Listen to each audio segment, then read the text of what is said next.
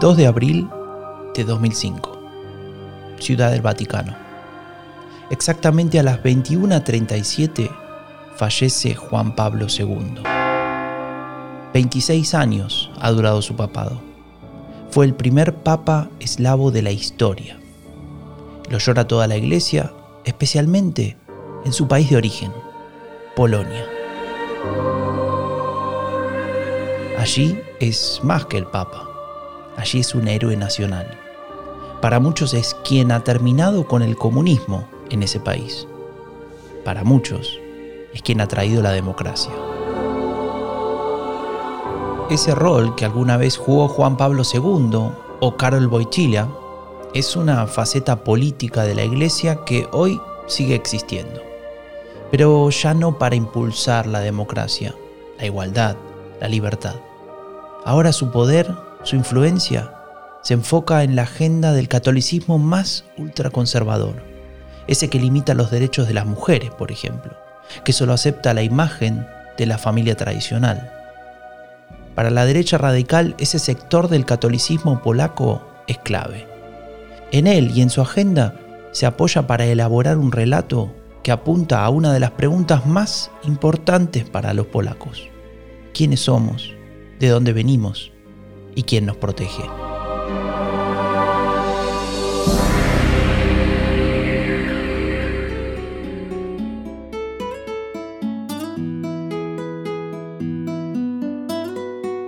La derecha radical es peligrosa, por lo que dice, por lo que quiere y por lo que esconde, pero sobre todo porque cada vez tiene más poder. Y lo peor es que no nos dimos cuenta, la elegimos, la votamos, le entregamos nuestra confianza. Todavía estamos a tiempo de detenerla, de impedir que su virus del odio se siga expandiendo. Queremos desenmascararla, contarte cómo nos mienten, cómo juegan con nuestras emociones. Yo soy Franco de Ledone y te doy la bienvenida a Epidemia Ultra el podcast que te cuenta lo que esconde la derecha radical. Hoy presentamos Polonia, ultraconservadurismo católico como base de la identidad nacional, o cómo se escribe el relato de la intolerancia.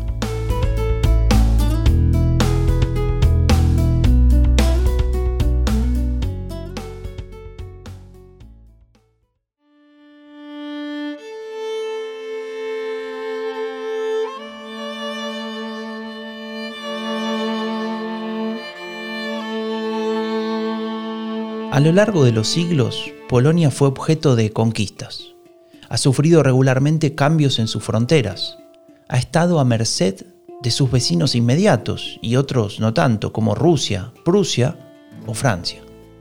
Potencias que en tiempos de guerra y de paz también no dudaban en arrasar el territorio polaco y en determinar que ahora Polonia quedaba un poco más para allá. ¿Qué significa esto? Te preguntarás. Bueno, Daniel Rueda, que es investigador en el King's College de Londres, lo explica tan bien que mejor lo escuchamos a él. Esto ha dejado un sedimento en la identidad nacional polaca que tiene mucho que ver con victimizarse. Es decir, todo nacionalismo es victimista, en cierto sentido. Todas las naciones siempre han tenido mucha mala suerte, siempre está este enemigo que nos ha hecho la vida imposible, esta leyenda negra, etcétera.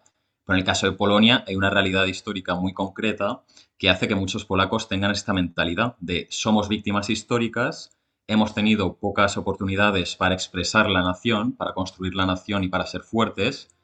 Y bueno, pues a partir de los 90, aunque gobernase la izquierda en un primer momento, eh, ya vemos que proliferan grupos de extrema derecha y esto sigue, hoy por hoy, año 2020, en el discurso del gobierno polaco. Tal como nos cuenta Daniel Rueda, Tomar esta variable histórica para definir a Polonia como víctima es clave. Sin ese elemento que parece tan lejano, sería imposible entender lo que sucede con la derecha radical ultraconservadora en Polonia, una fuerza que gobierna el país desde 2015 y que parece ser la que mejor ha sabido aprovecharse de esa sensación de injusticia histórica, esa necesidad de recuperar la dignidad para Polonia. Pero ¿cómo hizo para conseguirlo? Bueno, para entenderlo, viajemos al pasado, a un momento crucial para este país.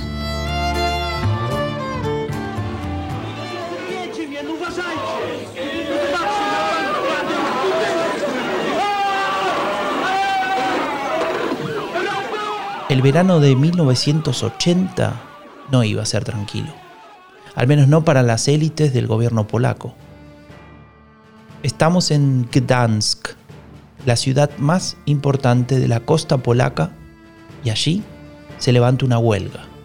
Sí, una huelga de los trabajadores se enfrenta a la dictadura del proletariado. Pero no se trata de una simple huelga, no, sino que se trata del inicio del fin de una era. Un proceso que culminaría con la caída del muro en Berlín, nueve años más tarde. El caso polaco es, eh, una, eh, es una excepción en el, en el contexto de, Europa del Este porque los procesos de cambio socioeconómico y político eh, comienzan en los años 80. Los procesos de sindicalización en torno a solidaridad y, la movilización y los procesos negociadores con el gobierno comienzan en los 80. Ruth Ferrero es profesora de la Universidad Complutense de Madrid y especialista en el espacio post-soviético. Menciona Solidaridad, el sindicato que nace de aquellas protestas y con él el germen del cambio un movimiento social que contará con un aliado muy importante. Salutaribus moniti, divina formati. Y comienzan en los 80 también apoyados eh, por el Vaticano, ¿no? con la elección de Wojtyla en el 82. Y, y eso hace que el, el, papel de la Iglesia, que nunca perdió poder, eh, se, viera reforzado. Y entonces se establece una alianza entre, entre la Iglesia católica y la clase trabajadora que se, se, agrupaba en torno a ese sindicato Solidaridad. Casi 10 años después culmina este largo proceso de cambio.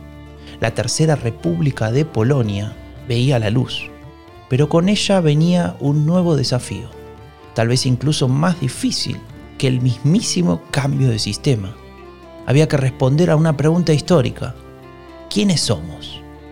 Y la respuesta no será fácil.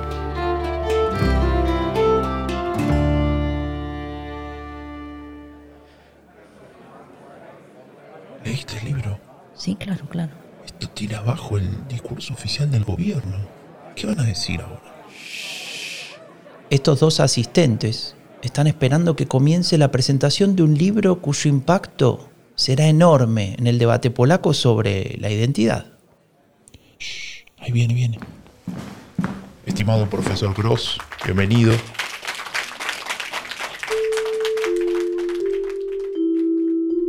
De traje oscuro y corbata lila, sube lentamente al escenario Jan Thomas Gross. Detrás de gruesos anteojos de marco negro se dispone a comentar su nuevo libro. Se titula Vecinos Tal vez por estar en New York no se imagina el impacto que tendrá su obra, o tal vez sí. La publicación de ese libro por parte de ese historiador em, da un fuerte latigazo a toda la sociedad, porque en ese libro lo que se demuestra es que los polacos, durante el periodo de ocupación nazi, colaboraron en muchos casos con los nazis entregando a vecinos judíos. ¿no? Básicamente es la historia de, o sea, es un historiador que hace un estudio historiográfico de un pueblo en el que demuestra cómo las personas polacas denunciaban a los nazis y se quedaban con sus propiedades. Algo que era, o sea, no entraba en la cabeza de ningún polaco en ese momento.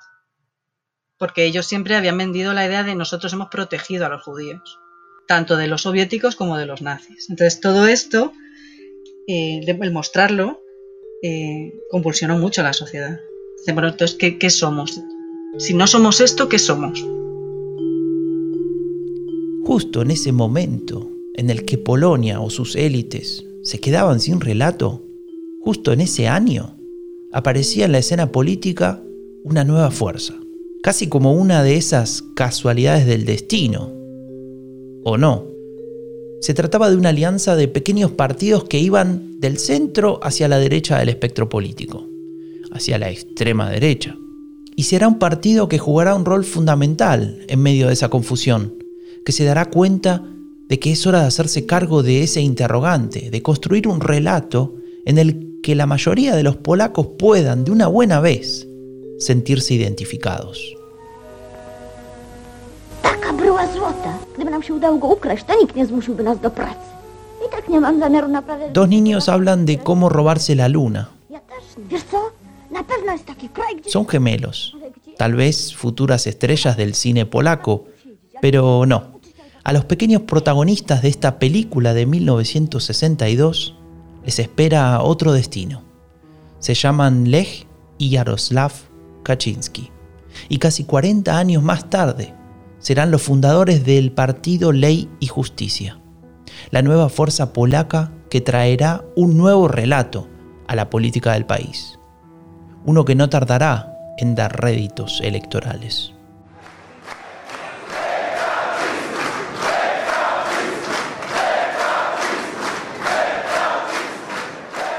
Estamos en 2005. Les Kaczynski es vitoriado por sus seguidores. Acaba de ganar la elección a presidente. En algunos meses nombrará a su hermano, su hermano gemelo, Yaroslav, como primer ministro. Y en ese momento volverán a ser los personajes principales.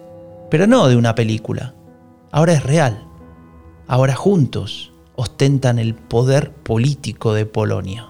Eh, a partir de 2005, este partido, Ley y Justicia, que en realidad nace en 2001 como un partido conservador, demócrata cristiano, que habla mucho de ley y orden, habla de crimen, habla de corrupción, pero aún no es populista, en 2005 da un giro y cambia su electorado, eh, que se vuelve más rural, eh, se vuelve un electorado que tiene menos capital, menos capital escolar, es un electorado que está presente en la parte oriental del país, que es, algo más pobre que la occidental. Y es en este momento, en 2005, cuando, cuando se abraza un discurso abiertamente nacionalista. Este discurso nacionalista polaco que tiene que ver mucho con la victimización y que es un discurso también populista. Daniel Rueda se dedica desde hace años a estudiar el discurso del fascismo y de los populismos de derechas. En el caso polaco, él identifica a la victimización como un elemento fundamental, pero existe otro componente, uno que posiblemente sea tanto o más importante.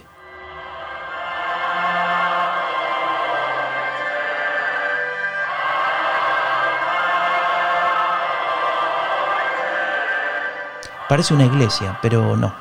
O bueno, casi. Se trata de un festejo. Otro aniversario de la creación de un medio de comunicación clave para la política polaca. Un medio de comunicación importantísimo que nace en 1991 en cuanto cae el comunismo, eh, que se llama Radio Marija, que es la transliteración de María, así que sería Radio María, que está dirigida por el padre Ritzik, que es un intelectual muy prominente en, en Polonia, es un intelectual en el sentido de conformador de la opinión pública, es una radio con millones de oyentes. La relevancia de Radio María en la política de ese país refleja un componente fundamental de la sociedad polaca, o mejor dicho, de su identidad. Claro, bueno, eh, como digo, el catolicismo es un elemento primordial de la identidad nacional polaca, es decir, hasta el punto de que no es que exista el nacionalismo polaco y luego el, el catolicismo polaco, sino que en tanto este nacionalismo es un nacionalismo étnico, en el cual la nación eh, como comunidad comparte ciertos rasgos, eh, uno de ellos es el catolicismo. Entonces, en el fondo está todo aglutinado. Tenemos en este discurso una nación polaca, que es una nación víctima, que siempre históricamente, desde hace milenios, eh, recibe presiones de enemigos más poderosos. Es una nación católica, es decir, sigue siendo importante en Polonia el catolicismo político, hacer política con la Biblia en la mano, por así decirlo, es posible que los hermanos Kaczynski hayan entendido esto desde el inicio. De hecho, sus primeros aliados son partidos cuyos nombres hablan por sí solos. La Liga de Familias Polacas, por un lado, y la Autodefensa de la República Polaca, por otro. Pero volvamos a aquel 2005, aquel éxito electoral que puso a los gemelos conservadores en la cúspide del poder.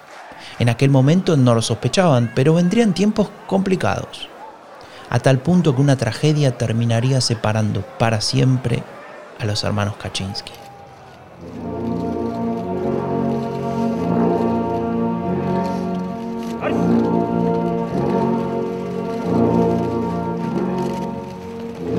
Abril de 2010.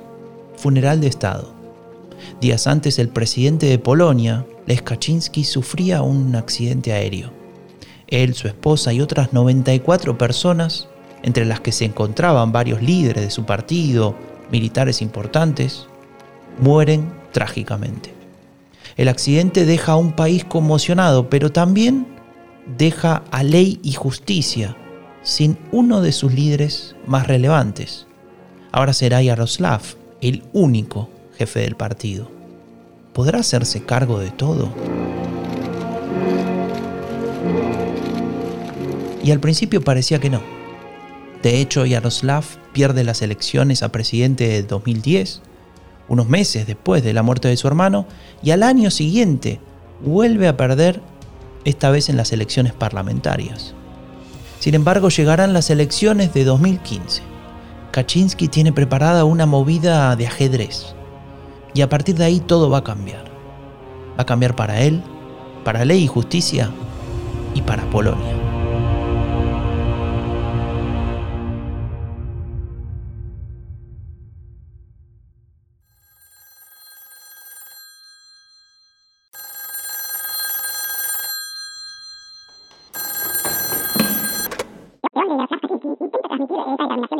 Muy bien, perfecto. Ya lo transmito a la cúpula del partido.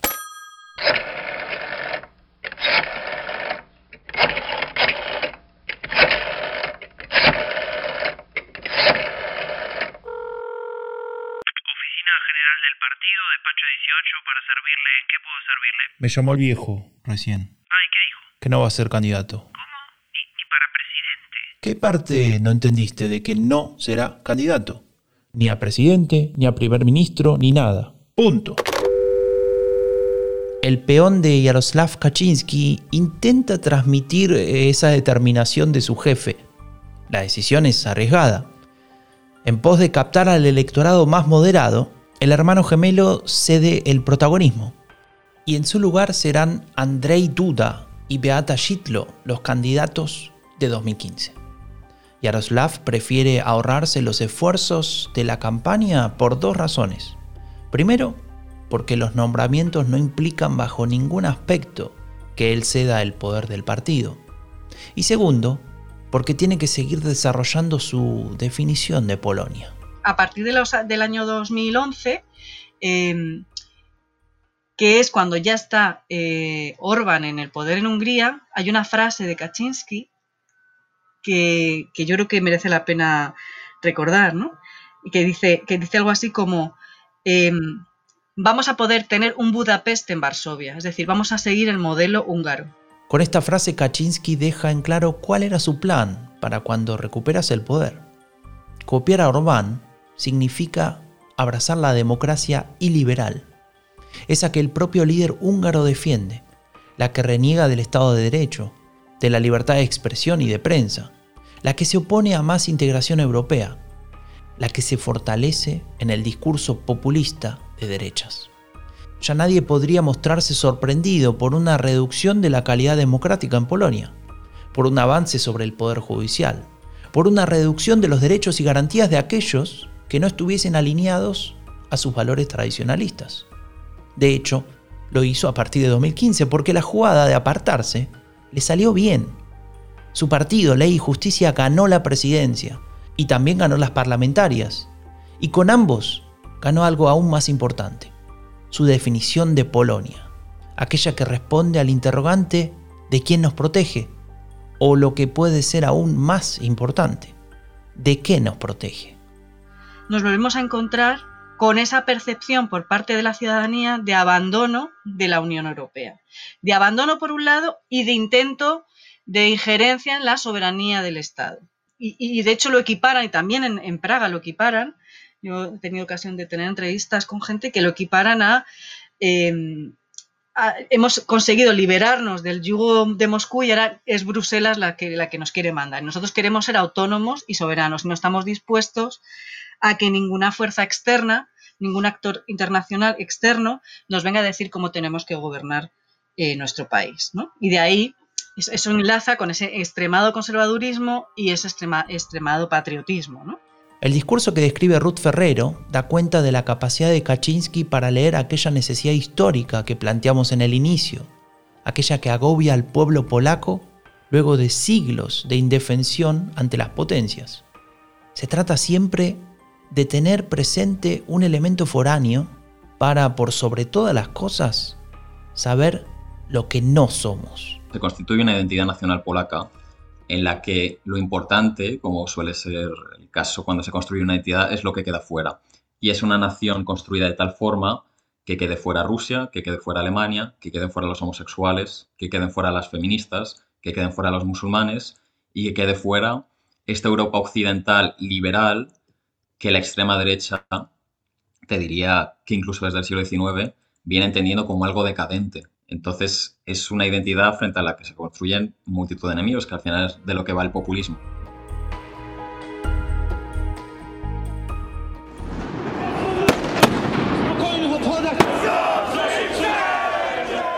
...2020... Día de la Independencia de Polonia. Se festeja cada 11 de noviembre para conmemorar la recuperación de la independencia en 1918, es decir, el fin de la Primera Guerra Mundial. Y sí, coincido, no parece una fiesta, parece una protesta. Y es que esta fiesta, que debería ser una celebración de la democracia y la libertad, ha sido progresivamente opacada por el accionar de los sectores más extremos de la derecha de Polonia. En ella se refleja su chauvinismo nacionalista que está bastante alineado con el discurso que venimos describiendo. Tenemos la conmemoración oficial, en la cual tienes al ejército, bueno, un, un, rito nacionalista como los que tenemos en todos los países. Y desde hace unos años, desde hace una década así, tenemos una celebración paralela por parte de la extrema derecha polaca, a la cual cada vez acude más gente. Es decir, empezaron siendo unos pocos miles y ya están en los centenares de miles. Eh, son muy interesantes los carteles de, la celebración de este año porque muestran, en una imagen, por ejemplo, se muestra una lanza eh, rompiendo una bandera LGBTI. Y también eh, hay un, había algunos carteles en los cuales se oponía a esto que ellos llaman ideología de género y a la izquierda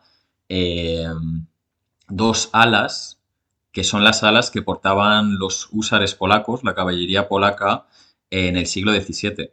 Y esto es muy importante porque esto es, tanto la lanza como estas alas que portaba la caballería polaca son famosas por una batalla muy determinada que se dio en el siglo XVII, que se dio eh, concretamente en el año 1683, que fue la batalla contra el Imperio Otomano, en la cual participaron varios reinos europeos y uno de ellos fue eh, Polonia, en el cual se consiguió parar el avance de los otomanos, esto, esto es de los musulmanes. Es decir, la extrema derecha retoma aquellos símbolos bélicos que representan la defensa contra lo foráneo.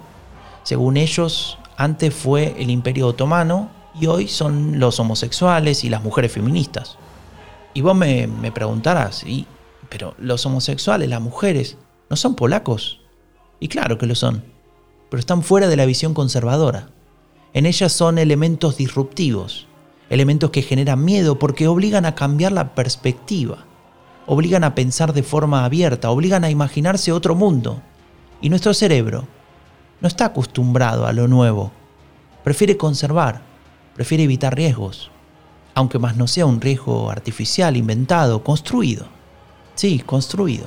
Construido, por ejemplo, por los sectores más conservadores del catolicismo.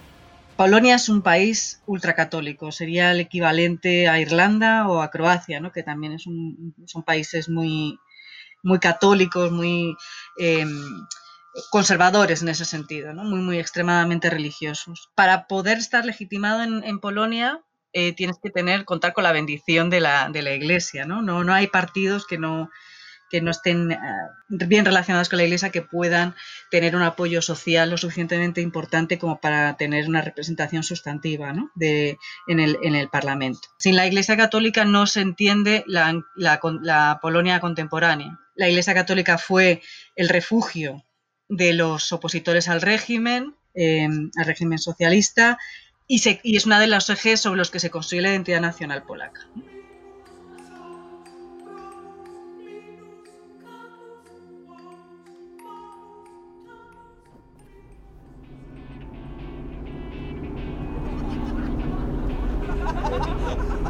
Un grupo de estudiantes viaja por el sureste de Polonia son del programa Erasmus, ese que permite el intercambio entre universidades para que los jóvenes conozcan otros países, otras culturas. La apertura y el cosmopolitismo que fomenta este programa Erasmus se opone a lo que acaban de ver en la ruta. ¿Leíste lo que dice ese cartel? No, no lo vi, ¿qué decía? Decía zona libre de LGBT. Ah, debe ser un chiste. No, no es un chiste. Es en serio. De hecho, es una resolución simbólica que ha sido aprobada por más de 80 gobiernos locales y regionales. Estamos hablando de casi un tercio del territorio polaco. En el portal Atlas of Hate o Atlas del Odio se puede ver el mapa del país con esas regiones que se autodenominan libres de LGBT. Te sorprendería si te digo que ese mapa se ve muy parecido al del voto del partido Ley y Justicia. ¿No? Y si te digo que Yaroslav Kaczynski dijo en una entrevista al semanario Ozon, afirmar la sexualidad significa la caída de la civilización. Y si te digo que el ministro de Defensa del Gobierno de Ley y Justicia aplaudió al arzobispo de Krakow cuando en el acto de conmemoración de la primavera de Varsovia dijo que son la plaga del arco iris. Esta actitud que Ley y Justicia utiliza como arma electoral fue condenada por la Unión Europea. Esto devino en sanciones económicas para esas regiones que se quedaron sin los codiciados fondos estructurales y de cohesión. Pero no les importa. No les importa porque durante años el partido de los Kaczynski ha construido un discurso del odio que estigmatiza a todo aquello que no encaja en su visión ultraconservadora. Y lo hacen porque encastra con esa cultura del miedo, de la victimización. Han transmitido la sensación de que las otras identidades ponen en peligro la propia. Las han definido como amenaza. Las han ordenado en el cajón de lo intolerable.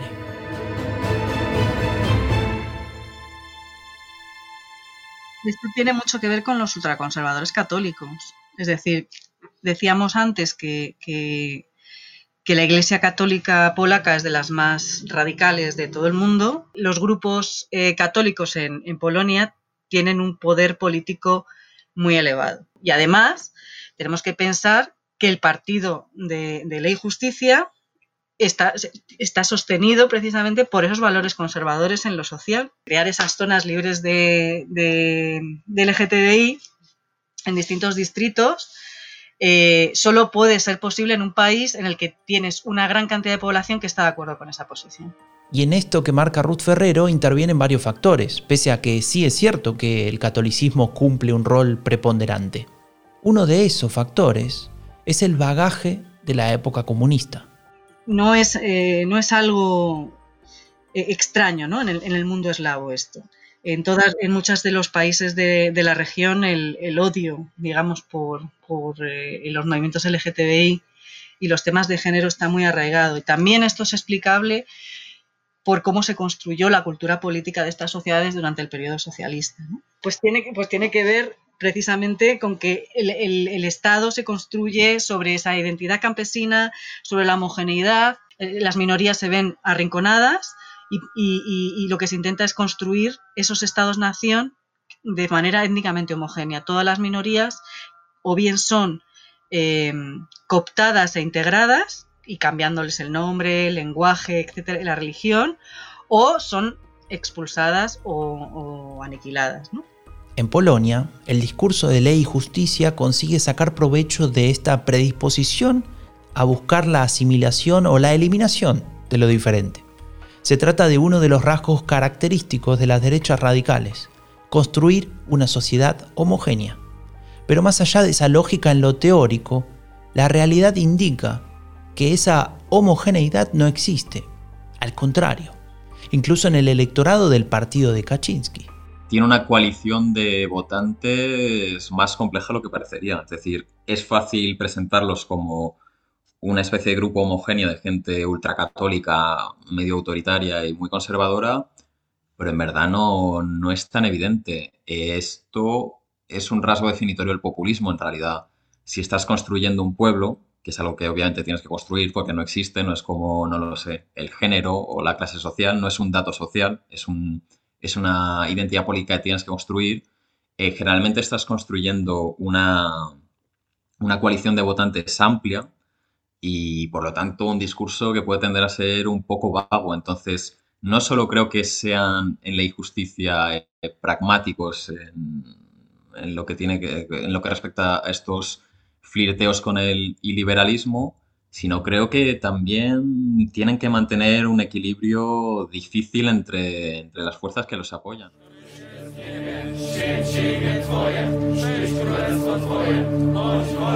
Antiabortistas rezan en la calle.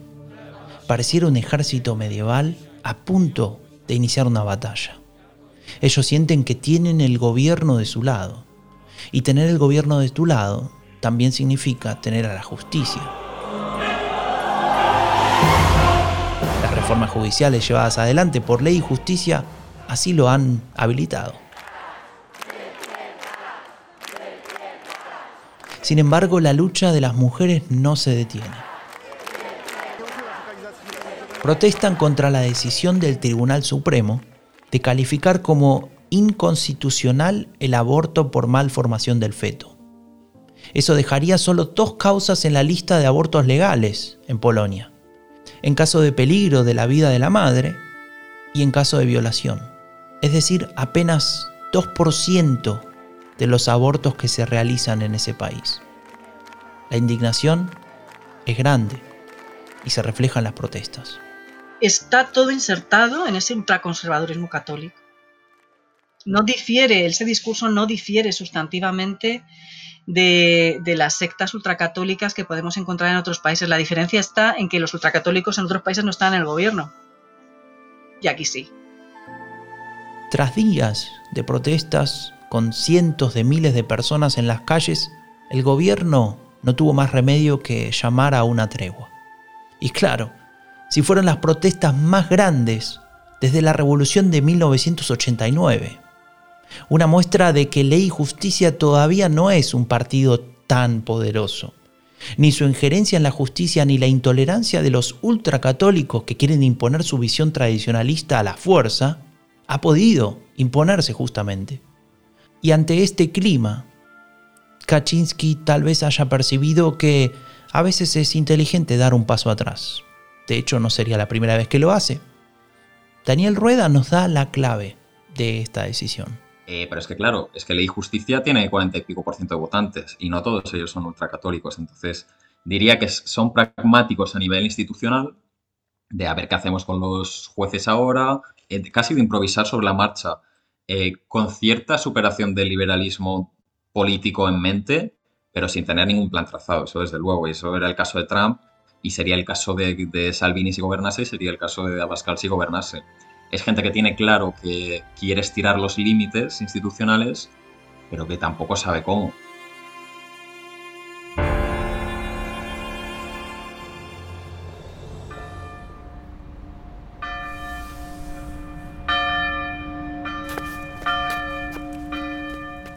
Sonia tiene siete años. Va saltando y cantando algo por las calles de Varsovia. Cada dos o tres saltos se detiene y junta algo del suelo. Son perchas. Ya tiene cinco o seis en el brazo izquierdo. Quedaron ahí luego de la marcha del día anterior. Simbolizan la cantidad de abortos clandestinos provocados por las leyes ultraconservadoras del gobierno polaco. De pronto, la madre de Sonia le grita la nena vuelve corriendo con una expresión de miedo en el rostro. Su mamá le tira las perchas de un golpe mientras que le sigue gritando. Le dice que esas perchas son de las enemigas de la nación, de la iglesia, de Dios. Repite las palabras que escuchó en Radio María. Y Sonia no tiene más remedio que escuchar.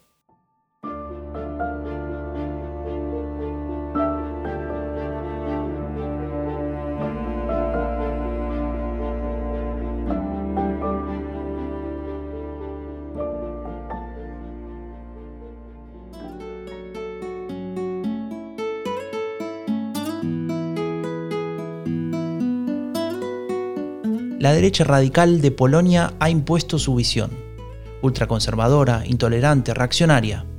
Ha instrumentalizado la victimización y con ello ha construido un discurso populista que se apoya en la pregunta de la identidad polaca. Esa que la historia ha puesto en un lugar primordial para la nación de ese país. Esa que indaga en quiénes son, de dónde vienen y quién los protege. Ley y Justicia, el partido de Kaczynski, dice protegerles. ¿De quién? Es la pregunta. De cualquiera que sea diferente. Puede ser liberal, feminista, homosexual. Puede ser vos. Y por ahora, la mayoría de los polacos decide creerle.